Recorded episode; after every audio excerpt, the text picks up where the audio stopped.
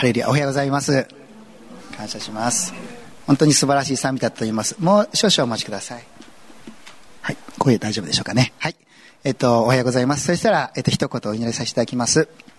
愛するイエス様、ありがとうございます。本当に素晴らしい賛美の中、こうやって新しい年、一緒に集まれることができたことを感謝します。我が名によって、本当に祭のものが我が名によって集うとに私もるとイエス様は言われました。どうぞこの真ん中に聖霊様、イエス様が来てくださって、どうぞ語るこのものが必要なことを語らせてください。また聞く人々にもイエス様は耳を開いて、本当にイエス様あなたの言葉だけを受け取ることができるようにしてください。これからの時間を委ねます。一切の悪しき力から守り、イエス様、あなたの恵みと祝福を添えてください。主の皆によって祈ります。アーメン。はい。では、今日はですね、十字架の判決、選び取るべきものという題でお話をさせていただきます。今日の聖書箇所は、十字架のピラトの裁判のところになるんですね。で、聖書箇所だけ読むと、こう、裁判が行われていくというか、ちょっと悲しい気持ちで終わってしまうような場所になります。それで神様にこの箇所で一体何を語ればいいですかと聞いた時に、まあ、選び取るべきものそのことを語るように示されたと思います。で今日のテーマなんですけども今日のテーマはこれです。愛するゆえに選び取るというテーマにさせていただきましたそしてそれは精霊様の助けによって起こるんだということです。イエス様が十字架に至るまでの過程をないで、どのように、どのようなものを選び取ってきたかっていうことを特に見ていけたらなというふうに思います。今日の暗唱聖句です。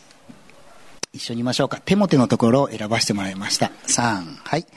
あなたに委ねられている良いものを私たちのうちに住まえている精霊によって守りなさい。2手も手1の14。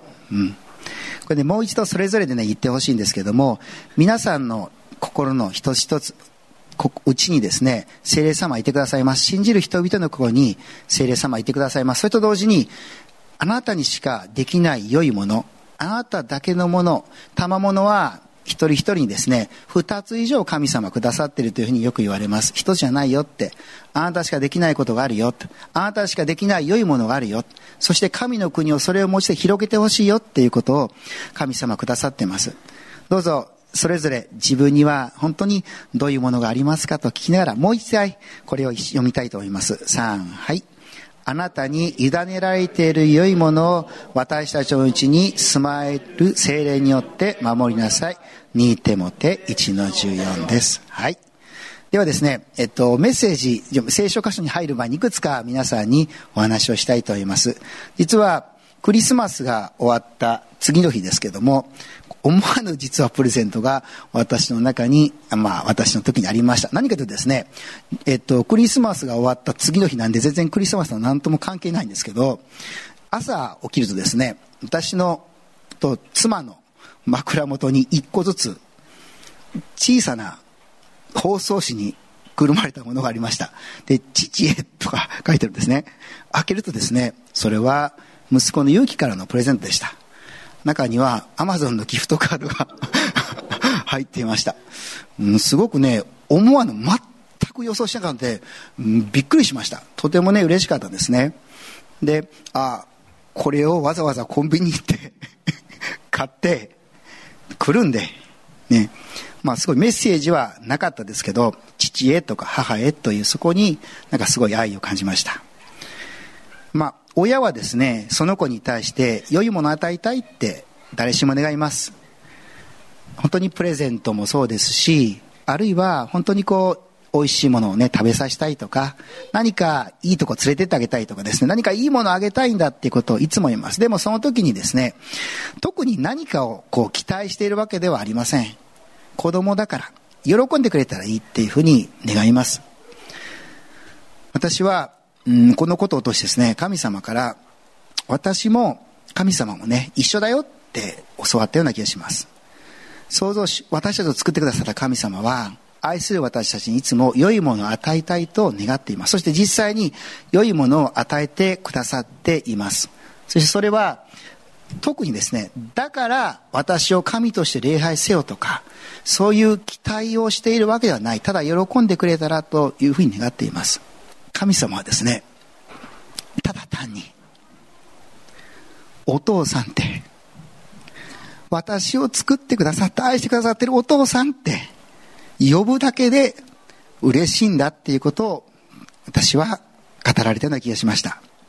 私のクラスの子供たちの中にも悪ガキという言うこと聞かない子はいます。でもその子が先生って私に対して言ってくれるときにあ私のことを先生として見てくれてるんだっていうふうにすごく感動を覚えて力をこうなんていうかもらうことがあります。あ普段はバカとアホとかむちゃくちゃな暴言言うんだけどもあやっぱり先生って思って従おうとしてくれてるんだなっていうふうに嬉しいです。そして親と子の関係もそうです。別に何かを期待するわけではありません。で神様は今賛美の中でもあったと思うんですけどもお父さんとか神様とかこう賛美するじゃないですかでもね多くの人はこんな気愛してくださってる神様のことを知りませんだからお父さんと呼んでいいんだよって、それぐらい愛してるよって、お父さんってただ神様を意識して言うだけで、私は嬉しいんだって。そして、この日曜日にわざわざ時間をかけてこの場所に集まって、私を本当に褒めたたえること、すごく嬉しいよって。あなたたちが選んでくれる。私を選んでくれている。私を地位と認めている。愛しているっていうことを表現する。賛美をする。献金をする。そして喜んで何かしたい。自分ができることをしたいと思って捧げるその姿、その心を私は喜んでいるんだよというふうに、イエス様は語ってくださいます。私たちの神様は何かこう、だからこれをしろというふうに強制したり、何か期待していいものをあげようというんだね。ただ愛してるから良いものを与えるのが神として当たり前だというふうに恵み深い本当に方です。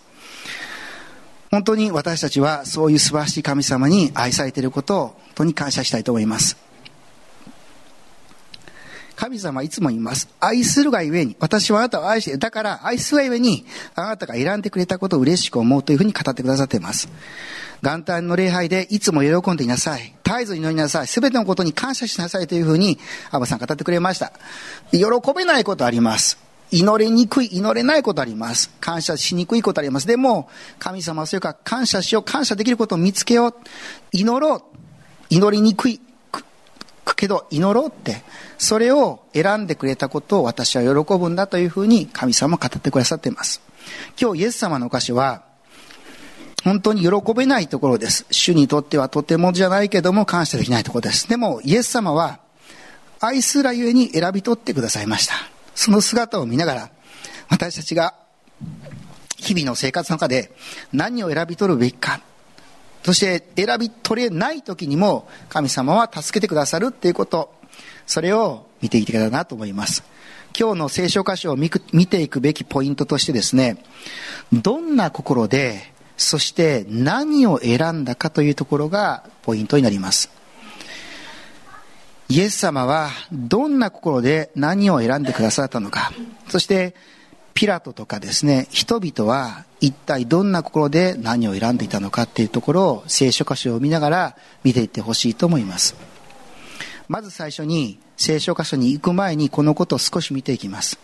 イエス様が選んだもの、つまりこれからの聖書箇所に入っていく弟子たちに見捨てられ、裁判をかけられ、そして十字架に向かっていく中でイエス様が決断して選んでいたことがありますのでそれを見てください。イエス様は私たちの身代わりになるために3つのことを選択しておられます。1つ目は完全な人間になるという選択です。言い換えれば苦しみ痛み悲しみ恥、拒絶、苦労を経験するということです。神様なので、こういったものを経験する必要はありません。苦しんでるんだろうな、傷んでるんだろうな、悲しいんだろうな、恥ずかしいんだろうな、認められない。苦労する。それをはるか彼方高みから作られた人を見て大変だろうなって思うのではなくて完全な力が限界になる人となって苦労し痛み悲しみ恥ずかしみを受けそして受け入れられない。神として受け入れられない。そして苦労に苦労を重ねるっていう経験をされる必要がありました。それは私たちが人として完全にそれを理解することができるためです。そしてもう一つ自分のために決して神の力神の特権を使わないっていうことです。聖書を見るとイエス・キリストは一度も神の奇跡を自分のために使ったことはありません。人のために神の祈りそして人を助けるために神様は奇跡を行ってきました。もし自分のために神の特権を使うならばそれは完全な私と同じ人間ではありません。神様は私たちと完全に同じようになるっていうことを選ばれました。全く同じようになる。ということです。これを愛するように選び取りました。ですから悪魔は自分のために神の奇跡を使うようにそそのかしました。腹減っただろう。お前が神の子なら石をパーにしてみろ。そうすれば上がしのげるぞ。でもイエス様はそんなことをしません。ちょっとでも人間ではない。5%は神。95%人間じゃない。100%私たちと同じ全く同じ人間でなければならなかったんです。ですからイエス様がこれから苦しみを受けていくときに痛みを半減する力とかそんなん使いません。麻酔注射を打つとかそんなことしません。もろに痛みや苦しみを受けられることを選ばれました。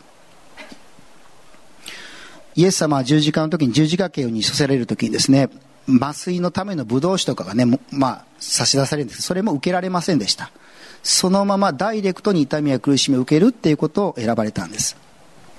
これが一つ目のイエス様の選択です。二つ目は聖書の言葉に従い罪を犯さない。つまり聖書に書かれている神の約束を全て守り行うっていうことが私たちの身代わりの条件でした。これは私たちにはできません。頭では分かってます。それをすればいいって。でもそれをいつも選べないのが私たちの弱さです。でもイエス・キリストは一度ももしイエス・キリストが神の約束を全て守り行えなかったならばそれは身代わりにはなれないんです。罪がない方だからこそ、神様の私は身代わりになることができるんです。だから悪魔はこれも、とにかく一言でも文句を言わせる、神様の約束、立法にそぐわないこと。それをさせようと躍起になりました。でも、イエス様は、いや、私は聖書に書かれる通りに生きる。それを愛するように選び取りました。これは私たちにはできないことです。できないことをしてくださいました。そして三つ目です。実はこの三つ目がイエス・キリストにとっては最も過酷なものでした。それは罪の罪のゆえに神と断絶させられるということです。罪の支払う報酬は死です。そしてその人は神から生ける命である神から離されるということです。つまり神から見放され捨てられるということです。そしてそれは求めても神がわからない。神を感じられなくなるということです。これは私たちが決して経験しないことです。信じる私たちが決して経験しないこと。なぜなら神様は私はあなたを見放さず、あなたを決して捨てないと約束してくださっているからです。でも、罪というのは神から離される力です。神がわからなくなる力です。イエス様は、本当に神様の独り言として、いつも創造主と深い交わりの関係にありました。でも、その関係を切られる。いつも答えてくださった神がそばにいない。神が答えない。神がわからない。そして神から見放され捨てられるっていう状況にならなければ、それが罪の支払う報酬代、それを受け取る必要があったんです。これはもう一度言います。私たち信じる私たちは決して経験しないことです。そしてこの罪の恐ろしさ、この神から離されてこれを代わりに追うよっていうのがイエス様の十字架です。それを愛すように選び取ってくださいました。イエス様の十字架でですね、一番印象的な言葉は、神を、我が神、我が神、どうして私をお見せになったのですか？とイエス様は十字架の上で言われました。それは、神様が本当にわからない、本当に見放された、それぐらい神様との断絶、神様との関係がもうひびが入る。イエス様は罪そのものとして罰せられたっていう証拠です。これは私たちは決してもう一度言います。経験しません。神様は見放されません。そのためにイエス・キリストは見放されました。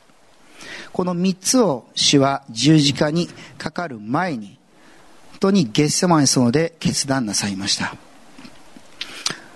その反面というか対極の人間の弱さが出てきますけども人の弱さはですねいろんなものを天秤にかけます。人を気にする人と比べる。あの人はどう思うかな？この人はどう思うかな？ああの人に比べると自分はとか人と比較します。また非常に恐れとか不安があります。その揺れ動く心の中で間違ったことを選択し大切なもの何が大事か分からなくなってしまう。大切なものを見失ってしまうというのが人の弱さです。このこの動きがこの聖書箇所に出てきますので、これを見ながら皆さん感じ取っていただければなと思います。では、聖書箇所の方を見ていきます。ヨハネによる福音書18章38節から19章16節までです。新教約同訳聖書、私の聖書では206ページになります。今から少し挿絵のイラストとですね、えっと、聖書が少しずつ出てきますので、前で一緒に見ていただいても大丈夫です。ピラトはこう言ってから、もう一度、あ、すいません。ピラトはこう言ってから、もう一度ユダヤ人たちの前に出てきていった。私はあの男に何の罪も見出さない。ピラトは、この人は無罪だと言いました。この人は悪いことをしていないということです。これは正しいことです。ところで、これところでがあります。杉越祭には誰か一人をあなたたちに釈放するのが慣例になっている。あのユダヤ人の釈放してほしいか。聞くのがおかしいです、これ。悪いことはしてない。だったら釈放です。そうですね。罪がない。だから釈放するです。でも、ところががつくんです。釈放してほしいかって。人を、群衆を見て、ね、問いかけるわけですね。すると彼らは、その男ではないバラバをと大声で生かした。バラバというのは強盗であったと書いています。人殺しと別の箇所で書いています。人殺しで強盗。そしてこの名前はバラバイエス。つまり人殺しのイエスと。メシア、救い主イエスと。どっちをお前たちは許して解放してほしいんだというふうにピラトは問いかけたことになります。いやいや、人殺しでいい。こっちのバラバの方が、こっちのイエスの方がマシだと人々は言ったんです。あ、そんなはずないだろう。でも、ピラトはですね、そこでピラトはイエスを捉え、無知で打たせたと書いています。まあ、ひどい目に合わせてやったら、納得するかなというふうに思ったんですね。この時のムチ打ちというのは、ローマのムチ打ちは、バシッバシッ叩くんですけども、ムチの先に骨とかですね、針とかトゲとかがこう分かれてついてたというふうに言われています。だから、普通に無知で打たれるだけじゃなくて、こう肉が裂けるっていうことが起きて、本当に痛い、苦しい罰だったというふうに言われています。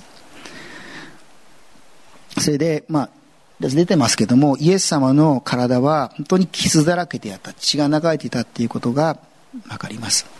兵士たちは茨で冠を編んでイエスの頭に乗せ、紫の服をまとわせ、そばにやってきては、ユダヤ人の万歳と言って日当で撃ったと書かれています。このローマ人たちが鞭打ちました。鞭打ちしながらですね、なんだ、こう弱いって。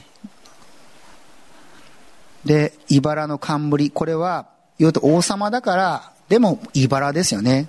お前、もう本当の王様としてこう馬鹿にしている王様なんだろうっていう形で馬鹿にしながらこうやっていることです。そして平手で打つっていうことをしました。本当に侮辱です。ピラトはまた出てきていった。見よ、あの男をあなたたちのところへ引き出そう。そうすれば私は彼に何の罪も見出せないわけがわかるだろう。ひどい目に合わせたこの姿を見れば、ああ、もういいだろうと。そして、もうこの人をもう許してやろうとか、みんな思うだろうというふうに思ったわけですね。イエスは茨の冠をかぶり、紫の服をつけて出てこられた。ピラトは、見よ、この男だと言った。見ろ、この男。お前たちが、そんなに言うから、こういうふうに罰、もうものすごくこう、苦しめたっていうかね、これでも満足だろうって、ピラトは言ったんですね。最初たちや訳した役たちはイエスを見ると、十時間つけろ、十時間つけろと叫んだ。その痛めつけられた神の子、そのメシアの姿を見て、いや、これでは足らないって、殺せと、十字架につけろと。単に殺すんじゃなくて、最も残酷な殺し方である十字架につけれ、つけてしまい、晒し者にしろというふうに、群衆たちは言います。ピラトは言った。あなたたちが引き取って十字架につけるがいい。私はこの男に罪を見出せない。俺はできないって。この人は罪がないんだから、自分でするならしろっていうふうに投げたんですね。無責任ですね。ユダヤ人たちは答えた。私たちには立法があります。立法によればこの男は死罪に当たります。神の子と自称したからです。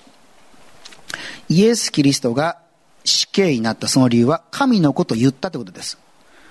神の子でないものが神といえばそれは大変なことですけども、でも神の子であるイエス様が私は神の子ですと言ったら何ら不思議ではないですね。ただそれを受け入れられないから、こんな奴は偽物だっていうふうにこの人たち、立法の専門家たちが思ったんです。聖書には立法の専門家たちが捨てられると書いていますが、その予言通りになっていくわけです。しかし、ピラトはですね、この言葉を聞いて、ますますこの人はちょっと普通の人は違うと分かっていました。再び総督官邸の中に入って、お前はどこから来たのかとイエスに言った。しかし、イエスは答えようとされなかった。イエス様は何の口答えというかね、それに対する答えはなし、言われませんでした。そこでピラトは言った。私に答えないのか。お前を釈放する権限も、十字架につける権限も、この私にあることを知らないのか。俺には、お前をこのまま許すこともできるし、殺す死刑に宣告する権威があるんだぞというふうに、まあ、怒っていたんです。私を誰だと思っとんだって。それに対してイエスは答えられた。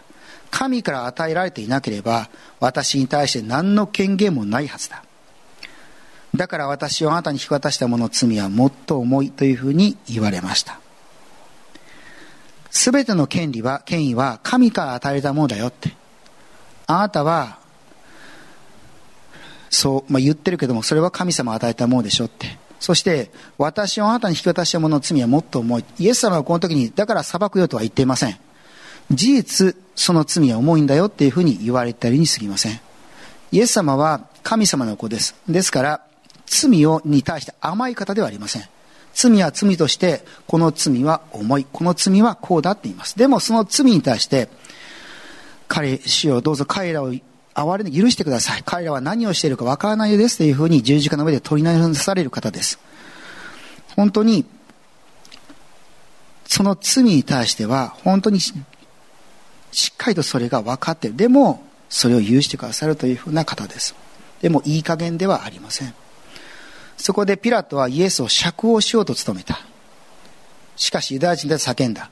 もしこの男を釈放するなら、あなたは皇帝の友ではない。王と自称する者は皆皇帝に背いています。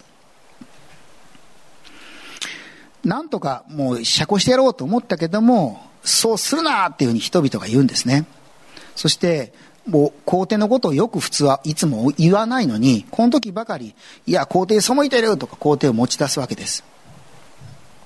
ピラトはこれらの言葉を聞くとイエスを外に連れ出し、ヘブライ語でガバタ、すなわち敷石という場所で裁判席に着かせた。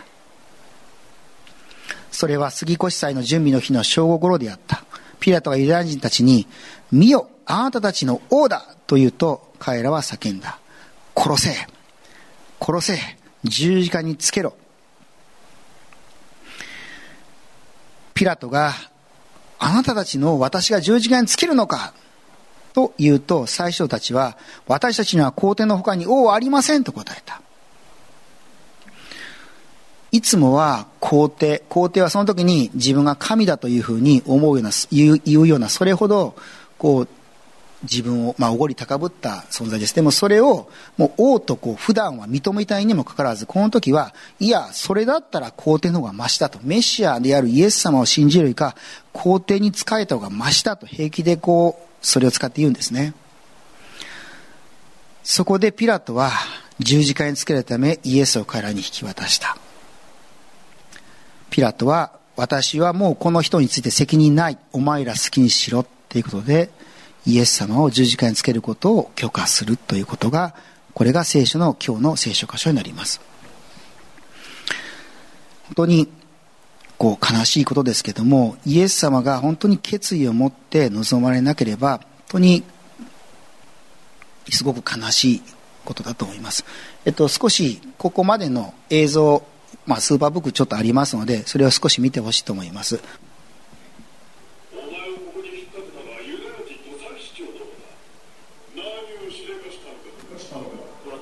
私の国はこの世のものではないやはり王なんだな。いかにもその通りです。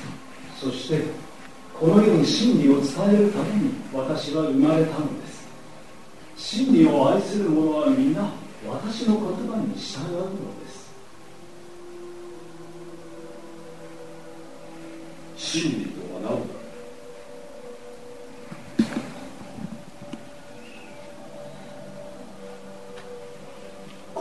今天是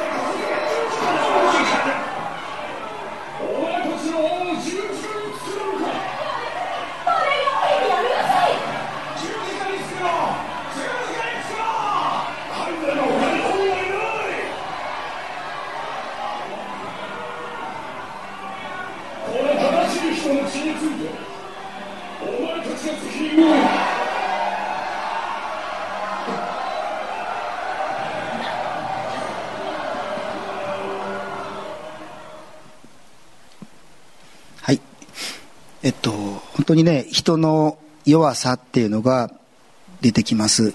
ピラトは特に、あ、この人は正しいと分かっていました。でも、人を気にする、恐れ不安、暴動になりそうだ、気に入られたい、様々な思いが交錯して、正しい人を十字架につけるっていうふうな選択をしました。本当にこう、群衆も煽られて、殺せ殺せという言葉、多くの言葉にやめてくれって叫んでた人も中にはいます。でも本当に飲み込まれてしまう。その十字架につけるという言葉にこう飲み込まれて間違った方向へと突き進んでしまう。そして大事なものを失ってしまうということをしました。イエス様は私たちの身代わりになるために完全な人間となられました。ですから本当に恥や苦しさを味わわれました。このイエス様は愛するゆえにそれを選び取ってくださいましたが、私たちはイエス様のために一体何ができるでしょうか？それを感じます。私たちもこのイエス様、私たちと同じように苦しみや恥や苦労や痛みが分かる方にこの方は理解してくれると信じることができます。あ、この方には私の痛み、辛さ、苦しさ、恥、受け入れないこと分かってくれるんだって信頼することができます。そういうお方です。そして私たちは、神の力、神様の力、精霊様の力によって祈ることができます。人のためにむしろ祈り、神様の力、神の祝福を沿うことはできます。だからそれを選び取ってする必要があります。イエス様は神様の役を全て守り行われました。これは私たちにできないことです。ですから私たちはどうすればいいでしょうか？もちろん神様の愛を受けて御言葉を行うということはできたらいいと思います。でももしできなかったとしても死を許してくださいと本当に身代わりなくさったイエス様を覚えて許しを求める悔い改めることができますもう一度神様の約束の道に歩み直すことができます3つ目本当に罪のように神と断絶させられた。これは私たちは経験しないことです。それを選び取ってくださったイエス様に対して私は何が、私は何ができるでしょうかそれは私たちがイエス様が捨てられたから私たちは決して捨てられない。私たちはどのような状況にあっても神は見放されないと信じることです。本当にそのことをイエス様が十字架によって選んでくださいましたからそのことを信じることができます。証です。えっと、私自身はですね、実はあんまりなんていうかな、今の職場、今の現状としては、こう、元気に、こう、いろんなことがうまく成功している感じではありません。むしろ逆に、こう、停滞している。ピラトとか、まあ、のようにですね、いろんなことを気にしながら、こう踏み出せそうで踏み出せなかった。踏み出してもまた戻ってしまったり、一歩進んで二歩も三歩も下がってしまうような、そういうことは結構多く起こっています。なので、すごくちょっとどうだろうかな、大変だなと思いながら歩むことが多い今現状です。その中でですね、神様が11月にちょっと不思議なことをその職場でしてくれました。えー、おそらくこう休みの時ですね、土日の夜、まあ、職場に行ってた時なんですけども、帰り際にですね、私一人だったんですけども、廊下でこのようなものを見かけました。これは実際の写真ですけども、これはマムシです。えー、毒蛇が廊下にいたんですね。え、まさか今までそんなものを校舎内で見たことはないし、おるはずがないもの。でもそれを帰り際に見たんですね。で、放っておくわけにもいかない。それで私は、まあ、意を決して、この頭を潰して、まあ、処分しました。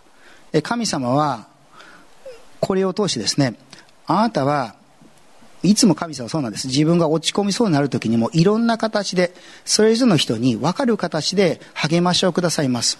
私はこのことを通して、大丈夫だよと。あなたは自分に力がないと思ってるかもしれないけども、このように、まあ蛇はね、まあ悪魔の象徴でもありますけども、問題や、またいろいろこう襲ってくるものを踏み砕くこと、打ち砕くことができるよって。今実際に害にな与えるようなものを倒すことができただろうって。それはこのタイミングで起こしたのは神様のあれみだと思いました。で、これからいろいろあるんですけども、でも確かに神様は自分じゃなくていろんな人の助けを通してこう乗り越えるっていうことを今与えてくださっています。その時にこれを思い出すね、時々ね。あ、確かにあの時にやれたって。乗り越えた神様は憐れんで明けましてくださってるっていうことを自分にとってはすごいね、感じる経験になっています。今日のテーマの愛すゆえに選び取る精霊様に助けによってあります。で、三つ目のですね、やっぱりそうするときに悪魔はですね、お前はダメだとか、できないだろうとか、前に進ませないイエス様の御言葉をイエス様を取ろうとするときにですね、選び取れないような言葉を入れてきます。落ち込ませてきます。でもそれは、精霊様で、いや違うって、神様は見放さないって、見捨てないって、私はあなたを信じるって、この愛を信じるっていうふうに選び取ることが必要です。それぞれの、それぞれに与えられたその場所で、これをしてほしいんだとか、これをした方がいいなとか、神様から、あ、このため祈れと言っている、このために進めと言っているってことがあると思います。それをするときに、悪魔は待て待てとかね、お前がやったってダメだとか、いろんなこと言ってくるけども、でも、あ、大丈夫。イエス様の愛が大丈夫。それを正しく選ぶことができるっていうことができます。それが、イエス様、十字架を選んでくださったイエス様から与えられる私たちの力だと思います。今日の暗唱聖句を読みたいと思います。一緒に言いましょう。3、はい。あなたに委ねられている良いものを私たちのうちに住まわれる精霊によって守りなさい。2手もて1の4。1の14。はい。本当に良いものを私たちに与えられています。で、本当にそれをイエス様の愛によってこう守っていく。そして前進していくことが必要です。ですから本当に良いものを選び取っていきましょう。今日皆さんと一緒に最後にですね、えっと、祈まあ、こういう祈りをしたらいいなっていうのはね、こう、示されているので一緒に祈りたいと思います。それは、前もね、したことがあるんですけど、手のひらを下にして、いろんなものを神様にこう委ねていく。イエス様に委ねていく。そして、イエス様から良いものを受け取っていくっていうふうな祈りなんですね。で、これを、まあ、新年も始まっていますので、ぜひですね、あの、一緒にして、えー、本当にイエス様の愛を選択していきたいなと思います。ではですね、えっと、自分の手のひらをね、下にしてください。そして、自分の持っている気になることすべてを神様に委ねていきます。えっ、と、イエス様の手が下にあると思って、イエス様の手に、こう自分のいろんなものをね、委ねていくように、えー、してください。まずですね、すみません。あの、ちょっと最初にいくつかのパターンというか、こういうのを委ねたらいいですよ、を、あの、出していきますので、自分がそうだなと思ったらですね、委ねていってください。もし皆さんの中に誰かに対する怒りこう、そういうものがあったら、それをイエス様に委ねてください。誰々さんの怒りをあなたに委ねます。また、皆さんの中に、こう、体ですね、病気とかのこう不安とか受診とかそういうものがあったら、それも委ねてください。こういう調子が悪い、こういう苦しみがあるんだと。もし、こうですね、今特にま受験生とかありますけども、何か大会とか試験とかですね、自分がチャレンジしなければないことに対する不安があれば、それもイエス様に手放してください。また、こう仕事とかですね、がうまくいかない苛立ちとかあるならば、それも委ねてください。まあ、子供たちですとね、宿題とかもう冬休み終わろうとしてる宿題できなから、これはちょっと不安なんですよね。本当にそういうイライラしなければないことはできないイライラですね。それをあれば手放してください。わからないですが責任自分が負っている責任や重荷も主に委ねてください。不安プレッシャーそれも主にさえることができます。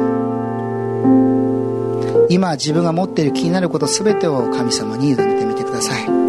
今今のような形ですけどもではですね、えーと、手のひら下にして今少し時間を取りますのでイエス様の手が下にあると思って自分は気になる全てのことをイエス様になってください。イエス様はそれを受け取ってくださいます。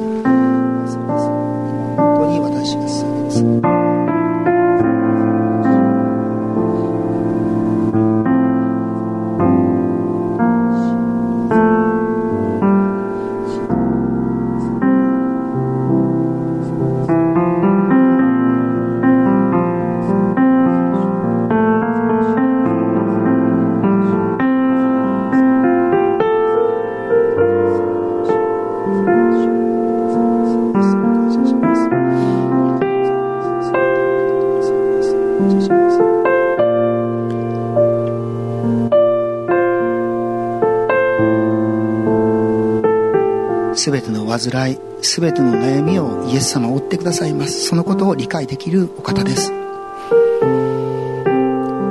では次にですね自分の手のひらを今度はですね自分の手のひらを上に向けてください。そして今度はイエス様の手が上にあると思って必要なものをイエス様から受け取ってください。どんなものを受け取れるか少しねあの前を見ていきたいと思いますけども例えばですね、本当に主はあなたの清い愛を誰かのために受け取ります。愛する、愛する力をくださいっていうふうに、特に具体的にこの人のためにと祈ると神様は特に力をくださいます。また、病院に行くファンに対して、あなたの平安を、何かに対してですね、不安があるならば、その平安をいただいてください。また、大会や試験、まあ、これもそうですね、不安に対して平安をいただきます。同じです。仕事や勉強、悩み、また苛立ちに対して知恵と平安、神は本当に求めて知恵を与えてくださるとありますので、知恵と平安を、神からの知恵と平安をいただいてください。また、あなたの満たしと忍耐と喜びを主は受け取って、与えてくださいますから、それも受け取ってください。少しリスト出ていますので本当に全てのいいものをイエス様から受け取ってください。本当に主に必要なものをそれぞれあげてイエス様から必要なものを受け取ってください。ではしばらくお祈りの時を持ちたいと思います。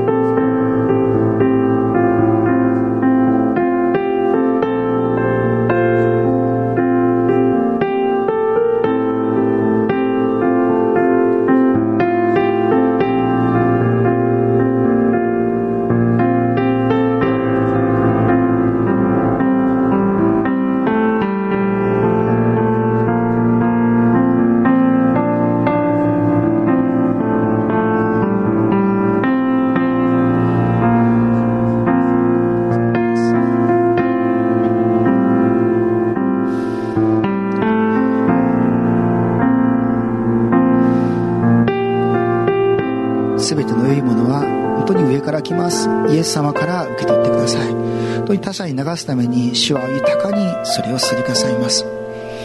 また必要な時にですねこの祈りをしてみてください。では最後に暗唱聖句を読んで終わりたいと思います。読みたいと思います。はい。あなたに委ねられている良いものを私たちのうちに住まえている精霊によって守りなさい。2手もて1の14お祈りします。愛するイエス様ありがとうございます。全ての良いものはあなたから来ます。主よ私たちは本当に揺れ動くような本当にピラトや群衆たちのような揺れ動いて間違ったものを選んでし選びやすいものです。でもイエス様本当に不安や恐れ全ての本当にあなた良くないものをあなたに本当に委ねます下げてきます。そしてあなたから必要なものを前に出るために必要なものを受け取ってきます。どうぞイエス様御言葉通り私たちをうちに住まれる精霊によって守ってください。そして本当に正しい選択ができるようにイエス様あなたの愛を本当にいつも覚えて過ごしてください。人々に豊かな祝福がありますように。感謝してイエス様の宮によってお祈りします。アメン。